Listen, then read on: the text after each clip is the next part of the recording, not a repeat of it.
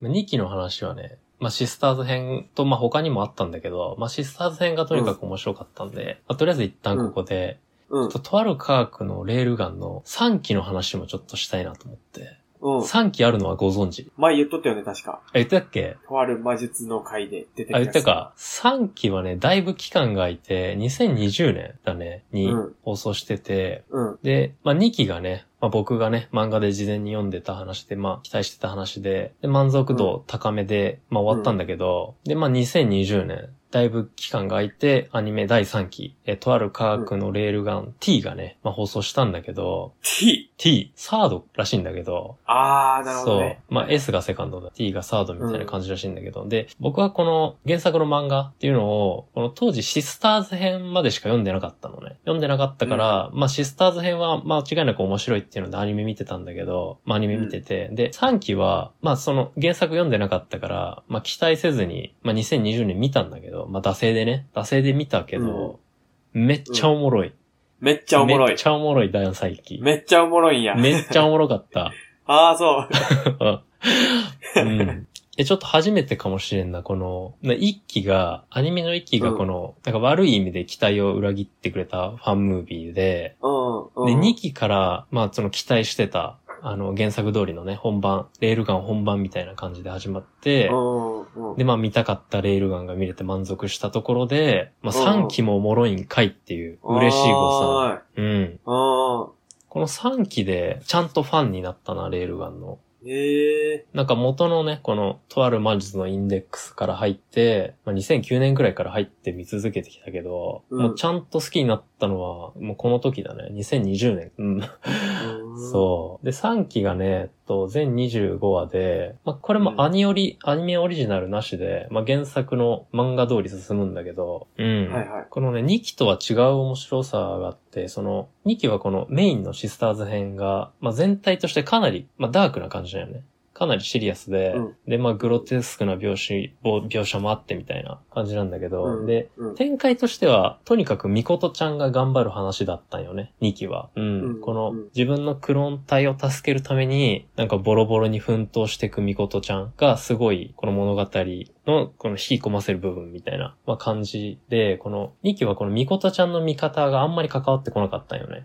代代わりにこのとある魔術のインデックスの主人公とのクロスオーバーが扱ったっていうのが、はいはい。まあシスターズ編、2期のシスターズ編なんだけど、はいはい。で、3期は、個人的にはこのメインがこの大破制裁編っていうのがあるんだけど、うん。シスターズ編から打って変わって、この大破制裁編は、このミコトちゃんがすごい頑張るんじゃなくて、なんかみんなが頑張る話っていうのかな。おうーん。い。そう。なんかちゃんとみんなが活躍するみたいな登場人物全員が。うん。で、なんか熱い展開多くて、まあ2期とは違う面白さがあったんよね。でね、まあ、この3期の前半は、このほとんど大派生再編っていうので、まあめっちゃ面白かったんだけど、うん。まあおもろいっていうかね、本当にいい話だった。いい話。うん。いい話。いい話。なんかいろんなハッピーエンドが見れる。なんかいい気持ちになれる話やったんよね。うん。へえアニメ2周して、で、その後原作の漫画も読んだんだけど、この話を。全部泣いてるね、僕。ああ、それはいい話だわ。これいい話だよね。うんうんうん。何回も泣けちゃうみたいな。ええっていうね、ちょっと大破制裁編をネタバレありでちょっと語っていきたいです。はい。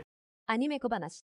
で、この大破制裁編、まあ大破制裁は何ぞやってことなんだけど、この学園都市全体で行われる超能力を利用した体育祭みたいな、パン食い競争とか、まあいろんな競技を、この超能力ありで争うイベントが、この大破制裁なんだけど、で、街全体でやる体育祭なんで、まあ中高、うん。まあごっちゃでやる学校対抗戦みたいな感じなんよね。うん。で、すごい大規模でやるから、まあ7日間にわたって開催されるお祭りみたいな、体育祭みたいなすごい感じね。だね。まあ一大イベント、学園都市内ので、みことちゃんは、えっと、まあ女子中学生なんだけど、時和大中学っていう、このエリートお嬢様しか通えない学校に通ってるよね、主人公のみことちゃんは。で、うん。まあ、時和大中学校、まあもちろん参戦してて、で、このシスターズ編で、この上じ、えっ、と、みことちゃんが助けたえクローン隊の女の子、ちょうど実験の真っ最中だった女の子が、えっと、ミサカ1万32号ちゃんなんだけど、三坂1番32号ちゃん。そう。32号ちゃんなんだけけど、で、この子がやっぱ一番思い入れが深いよね。やっぱ、この、とある魔術のインデックスの主人公が助けた女の子だし、まあ、みことちゃんが助けた女の子でもあるから。で、この子が。結構物語としてキーマンになってて、で、この子が、みこととね、同じ顔してるから、みことちゃんのふりして、この大破制裁の競技に、まあ、参加して、まあ、活躍したりするんだけど、この大破制裁中に、1万32号ちゃんが行方不明になるんよね。うんおー、はで、い。こっから、この大破制裁の裏で、このやばい敵組織、このマッドサイエンティストたちみたいな研究者たちと、このミコトちゃんとか、このとある魔術の登場人物とかが、このクロスオーバーしてバチり合うみたいなのが大破制裁編やね。うん。へアニメ小話。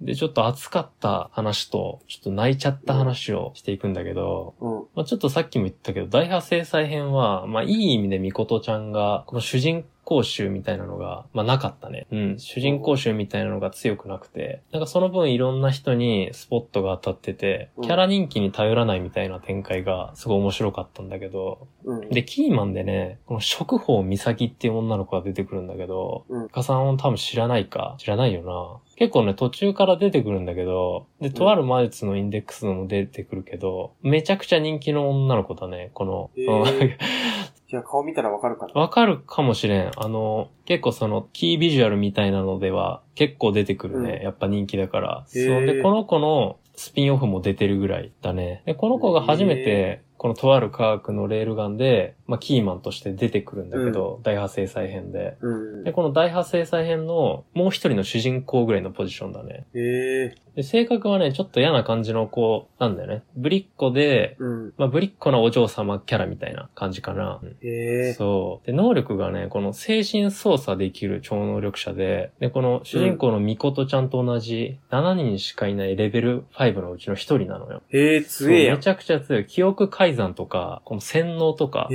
え。精神操作系のことは何でもできちゃうやばい子。へえ。で、このミコトちゃんと同じ中学校に通ってる時和大中学の、まあ、同級生の、まあ、うんエリートお嬢様なんだけど、まあ、めちゃ仲悪いんよね。この主人公のミコトちゃんと、この食宝ちゃんが。めちゃくちゃ仲悪くて、で、この食宝ちゃんが、ミコトのことをすごい嫌いだから、ミコトもなんで嫌われてるかわからんから嫌いみたいな感じの関係なのね。はいはいはいうん。で、この食宝ちゃんは、この脳波をいじって洗脳してるみたいな能力者なのね。うん。だからこの電磁波を周りにまとってるミコトちゃんは操作できないみたいな。うんはいはいだからその、諸行ちゃんからしたら記憶を読めない人間は信頼できないみたいな心情を持ってるから、まあそこいうのもあってうん仲が悪いみたいな感じでうん、で、この大破制裁編で諸行ちゃんが出てくるんだけど、結構この子はね、まあヘイトを作中ずっと買うんよね。この視聴者からも、ミコトちゃんからも。このミコトちゃんは煽って、まあ、ちょっかいかけたりしてて、まあ、結構長いこと視聴者的にも、まあ、嫌な感じに映っちゃう子だったんだけど、まあ、めっちゃいい子やったよね。へえ。まあ、ミコトちゃんからも視聴者からも最初はね、なんやねんこいつみたいな感じで、まあ、ヘイトを買うんだけど、まあ、この、うんこの子の精神操作能力っていうのが、まあ、物語全体でね、まあ、すごい面白くしてくれてるみたいな感じだね。へうん。今日はここまで。とある科学のレールガン第4話、次回もお楽しみに。